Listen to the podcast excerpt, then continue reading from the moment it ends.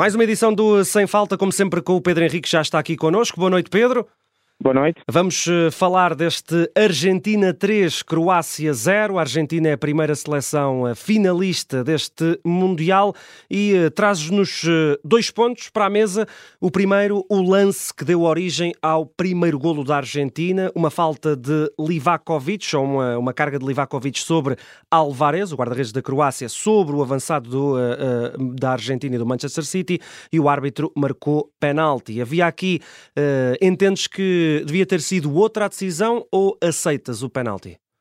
Olha, uh, boa noite uma vez mais. Vamos então olhar para este lance, até porque este lance, no fundo, dá 1 a 0 e é, é o chamado, é, é, sempre aquele lance que depois, se calhar, abriu o jogo e fez uhum. com que as coisas fossem diferentes. E daí também a importância, até porque não é um lance claramente pacífico. Eu vou começar pelo fim, quer dizer que aceito, eu não gosto muito desta palavra do aceitar, uhum. parece que estamos sempre no NIM, eu não gosto disso, sim, sim. mas aceito claramente a, a, marcação do pontapé de penalti e passo a explicar.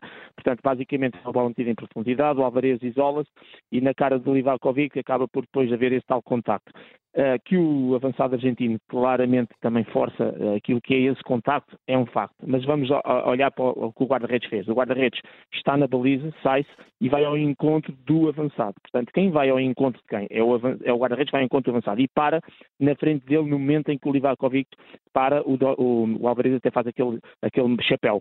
E quando ele, o Livakovic faz isso, estica claramente para o seu lado direito a sua perna direita, portanto abre uhum. a sua perna direita. E o argentino vai tentar passar vamos dizer, passar barra forçar exatamente por o lado onde está a perna direita. Ele não uhum. foi ao encontro do corpo do, do guarda-redes.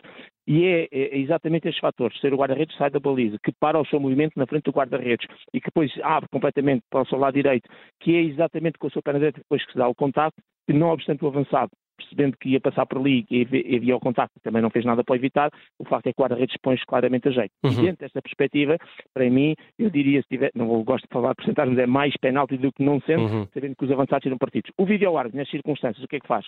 Não sendo um erro claro e óbvio, marcando ou não marcando, o VAR iria sempre aceitar a decisão, porque não é um lance pacífico. E, portanto, o que diz o protocolo é, não sendo claro e óbvio, não te pode intrometer e tens que, digamos, assinar por baixo uh, aquilo que é uh, a decisão inicial tomada em campo por parte da equipa de arbitragem. Portanto, eu concordo com esta parte do protocolo, do que o árbitro, neste caso que o VAR, uh, digamos, uh, disse que sim, porque não é um erro claro e óbvio, e olhando para o lance, eu acho que dentro do terreno de jogo faria exatamente o mesmo, que é assinar o pontapé penal, e por muitas repetições que veja, se vendo que há um forçar, teria que também ir pelo, pelo pontapé penal. Deixa-me uhum. só dizer, até porque os argentinos depois reclamaram do cartão vermelho, que não é bem mostrado apenas o cartão amarelo, porque com a lei da tripla penalização, em que quando há penalti, uh, antes um jogador que ia isolado sofria penalti, uh, além do, do penalti que já é penalização, levava, a equipa ficava com menos um pela expulsão certo. e no jogo seguinte ficava privado, sempre que um jogador tenta jogar a bola, e o árbitro entendia também que o guarda-redes aqui ao fazer aquela saída e ao esticar a perna está a tentar jogar a bola, uhum. sempre que há a tentativa de jogar a bola, mantém-se o pontapé de penalti, obviamente, e o cartão vermelho passou para amarelo, daí vem também a sanção disciplinar. Portanto, sendo um lance difícil, eu aceito claramente a decisão técnica e disciplinar que foi tomada, eu faria o mesmo lá, e se fosse VAR, teria exatamente o mesmo procedimento, validava a decisão, porque não é uma situação clara e óbvia para eu, como VAR, alterar uhum. a decisão do árbitro. Desmistificado o lance, um do, o lance capital deste jogo, que deu origem ao primeiro gol da Argentina e uh, que deu aso a que os argentinos uh, embalassem para a final. Pedro, também queres falar sobre o árbitro, o senhor Daniele Orsato, italiano, que é um dos finalistas também em termos de arbitragens é. deste Mundial.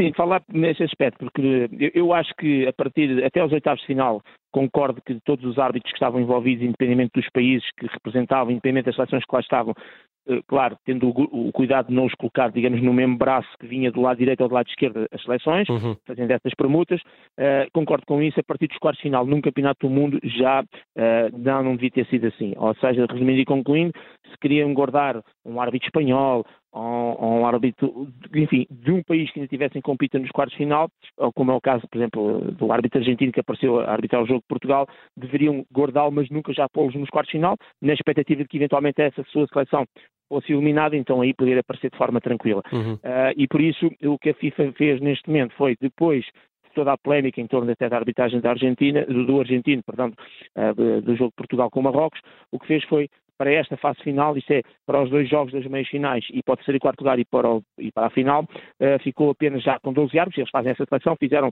uma primeira triagem de 36 para 20 árbitros, agora de 20 para 12, ficaram com 12 árbitros e tiveram agora sim o cuidado de, uh, em relação a estas quatro seleções que ainda estavam em competição, não ter nenhum árbitro que representasse também uh, esse país. Deviam ter feito na, na, anteriormente. O Daniel Orsato, de Itália, eh, um árbitro experimentadíssimo, com todos os que são os melhores jogos de, de, de, Itália, com todos os que são os melhores jogos da Champions League, não tendo lá a seleção italiana, para mim até faria sentido estar num patamar mais acima, se calhar para mim até era o candidato à final, uhum. mas está na meia final e portanto concordo uh, e fez uma arbitragem claramente positiva e vamos agora aguardar também quem é o outro finalista para depois também pensarmos e fazermos aqui alguma percepção de quem uhum. possam ser os árbitros, sobretudo o árbitro da final, terceiro e quarto lugar é mais uma menção honrosa, uhum. uh, mas sobretudo para a final.